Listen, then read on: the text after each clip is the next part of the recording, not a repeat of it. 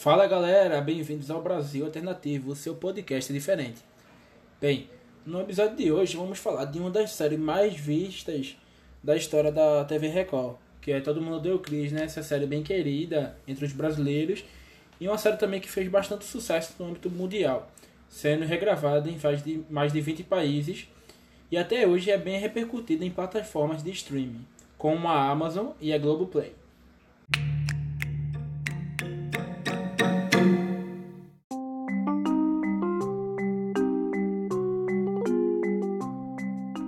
como gênero a comédia de situação, a série conta a história da família Rock entre os anos de 1982 e 1987, sendo narrada pelo próprio Chris, que é representado pelo ator Tyler James Williams. Chris completa 13 anos e muda-se com sua família para Bed-Stuy, no Brooklyn. Lá, Chris vive situações corriqueiras na vida de um adolescente comum, tanto nas histórias que realmente acontecem, quanto nos pensamentos e devaneios que são expostas de uma forma humorística. Chris vive com os pais, Julius, que é representado pelo ator Terry Crews, e Rochelle, que é representada pelo ator Tashaina Arnold, e com os dois irmãos, Drew, que é representado pelo ator Tecon Richmond, e Tonya, que é representada pela atriz Imani Henke. Ele estuda no Corleone Junior High School, ou Colégio Corleone, onde Chris é o único aluno negro e vive uma situação de racismo durante todo o seu tempo lá. Mas ele faz um amigo, Greg, Vicente Martela, que vai sempre estar perto de Chris, passando por situações tragicamente cômicas. Mas por que a série fez tanto sucesso aqui no Brasil, até mais do que em seu país de origem? A gente pode é, relatar isso pela proximidade da nossa realidade, né? A série ela é bem mais adequada à, à, realidade do Brasil, digamos assim, do que com a realidade dos americanos. Em Todo Mundo Odeia Chris é retratado o dia a dia de uma família muito comum e bastante parecida com várias famílias brasileiras. A identificação é clara logo quando os personagens aparecem. Julius, um personagem que trabalha duro para que a família não passe nenhum tipo de perrengue e faz questão de expor isso. A mãe mantém os filhos sobre os olhos sempre, para que não se metam em, em problema e nem se envolvam com drogas ou que entrem para o mundo do, do, do crime. Mesmo com todas as dificuldades e, e, problemas, continuam unidos, sempre apoiando um ou outro, sempre que necessário. A família sempre se apoia em vários momentos e nunca se afasta. Outra questão também que é bastante parecida com a nossa é a questão de racismo e preconceito. Por mais que seja uma série de comédia, Todo Mundo Deu Cris é muitas vezes construída em relações de racismo, principalmente na escola de Cris. A começar pela época que, que foi ambientada a série, né?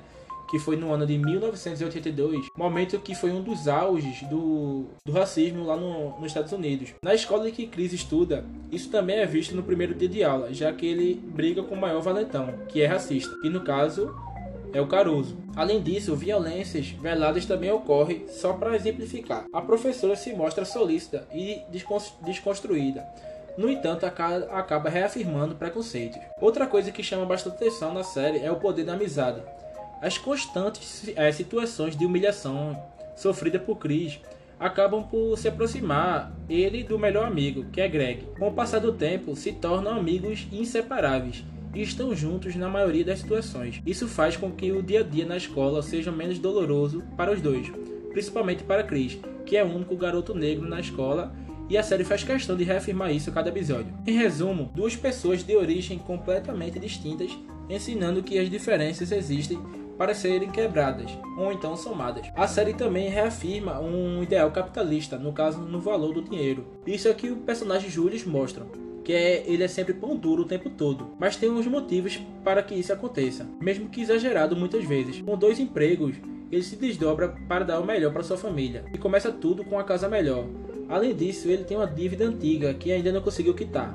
Então isso é mais uma preocupação. Na segunda temporada, Chris também tem a relação direta com o dinheiro quando consegue o seu primeiro emprego lá no Doc, o alívio cômico da série. Como vimos, assuntos complexos e fundamentais estão no centro de Todo Mundo Deu Chris. Mesmo assim, eles ganham leveza pelo fato da construção da narrativa ser feita com base na comédia. O alívio cômico traz reflexões sobre temáticas importantes. Portanto, a semente da empatia, ou seja, mostrando a importância de se colocar no lugar do outro e construir relação de troca. Falando de alívio cômico, ainda não está convencido que a série é querida por aqui?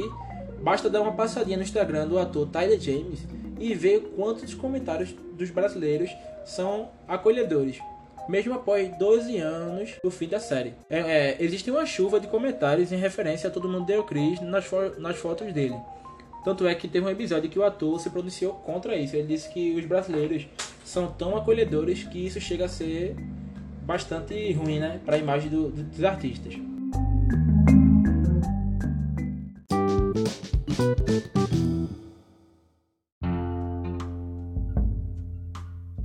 Agora vamos falar das curiosidades envolvendo Todo Mundo Deu Cris. Primeira, além de atuar como produtor executivo e narrador da versão original, Chris Rock fez uma participação como orientador vocacional na, na terceira temporada. Apesar da comédia ser ambientada entre os anos de, de 82 a 87, o Chris da vida real viveu sua adolescência entre os anos de 78 e 84. A mudança se deu devido ao desejo de Chris Rock abordar os anos 80 pois na década anterior já havia sido retratada nas séries como The 70 Show, exibida entre 1998 a 2006, também pela, pela mesma emissora de TV. A família de Chris Rock era composta pelo comediante, seu pai, sua mãe, sete irmãos e uma irmã, porém isso foi mudado na ficção, com o núcleo familiar sendo composto pelo pai, além da referência à difícil vida levada por Chris um menino de 13 anos que vive na periferia de Nova York. O título da série também é uma paródia à sitcom Everybody Loves Raymond, exibida pela CBS entre os anos de 96 a 2005. Melhor amigo de Chris na vida real. O personagem Greg, melhor amigo do protagonista, é baseado em David Moscovitz, a mãe, o irmão Drew e a irmã Tonya. Inicialmente, Chris Rock não queria que o ator Tyler James Williams interpretasse seu papel, pois ele alegava que o autor era muito bonito para viver uma, uma criança que seria odiada por muita gente. Porém, a equipe de produção não fez mudança nenhuma e, e, a série fez o sucesso que fez. A personalidade implicante de Tonya é baseada em Tony Hawk, irmão de Chris na vida real, Tony também participou da série. Ele faz o papel de T. Ryan. Na vida real, a mãe de Chris não se chama Rochelle, e sim Rose. O episódio final de Todo Mundo Odeia Chris se chama Todo Mundo Odeia o Supletivo. Se passa em 87, um ano antes da morte de, de Julius, o pai de Chris na vida real, e, é, e serve de inspiração para o personagem. A cena final é uma paródia do, do encerramento da série Família Soprano, onde uma situação vivida pelos protagonistas também fica em aberto. Mais na frente vamos falar um pouquinho sobre, sobre esse episódio também. No episódio chamado Todo Mundo Deu Supletivo, Chris e a família se reúnem em uma lanchonete. Ele e os irmãos e a mãe cantam a música Living on a Prayer do Bon Jovi na caixa de som da mesa, enquanto esperam Julius com o resultado do, do teste que dirá se Chris pode entrar na faculdade ou não. Enquanto eles esperam, um homem estranho entra na lanchonete, senta-se no balcão e troca olhares com Chris e depois vai embora. Assim que Júlio chega. Quando Chris pergunta qual foi a nota, o episódio termina com a tela preta e os créditos subindo. Isso aconteceu porque a cena final de Todo Mundo Deu Chris é uma, é uma homenagem à série Família Soprano, como eu disse. A fotografia da cena é idêntica à sequência final da série mafiosa, contando e Soprano e a família reunida no restaurante. E o corte abrupto no fim, poupando os fãs de assistirem à morte do chefão da máfia, ou não. Todo mundo deu Chris é cheio de referência aos filmes de série sobre máfia. As escolas onde Chris é, estudou, por exemplo, o Corleone e o Tataglia, são sobrenomes de família do, do filme Poderoso Chefão. Mas e aí, o que aconteceu no final do episódio? Mesmo sendo uma comédia, a série de Chris é baseada na vida real do comediante Chris Rock, que narra os acontecimentos e faz comentários engraçados em muitas das roubadas que sua versão mais jovem se mete.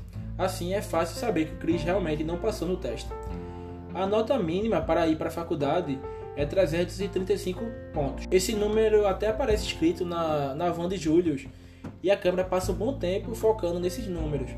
Mas não é uma pista para o resultado, e sim uma lembrança do peso do resultado do teste na reunião da família naquela noite. O ator Terry Crews, que fazia o papel de Julius, contou a um, um programa TV que Chris não terminou o segundo grau e começou na, na comédia logo após o final daquele episódio, no caso nos 18 anos dele. O nosso Chris já estava no último ano, então seria a hora certa de terminar, afirmou o ator. Durante a conversa na, da família na lanchonete, o irmão de Chris, Drew, sugere que ele vá trabalhar na Red Lobster que é uma cadeia de restaurante que fica nos Estados Unidos, caso ele não consiga entrar na faculdade.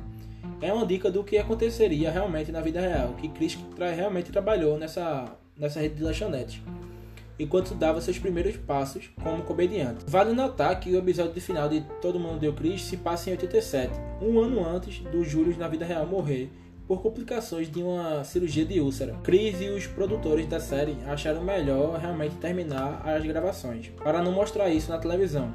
Queriam encerrar a série com o ar que ela começou, não com o ar pesado, afirma o produtor da série. Então, quem era o estranho que apareceu no final do episódio? O sujeito estranho que entra pela porta da lanchonete é Lev Spiro. Ele é diretor de Todo Mundo Deu Chris e várias outras séries de sucesso também. Spiro já trabalhou em Death Home, Modern Family, The Orange is the New Black, entre outras. Além de ter uma participação especial, o diretor estava ali representando um agente que viu o potencial de Chris na vida real e convenceu o garoto a tentar a carreira nos palcos de comédia de Nova York. Mesmo sem o curso superior, Chris conseguiu se dar bem na comédia. Entrou na trupe do Saturday Night Live, estreou quatro shows de comédia para HBO e atuou em vários filmes, além de, claro, criar sua própria série Todo Mundo Deu Cris. Galera, esse foi o episódio de hoje. Se você gostou, por favor, diga-nos lá no Instagram e compartilhe nosso conteúdo. Fiquem ligados lá e também vamos escolher nosso próximo tema. Esse foi o Brasil Alternativo, o seu podcast diferente. Valeu!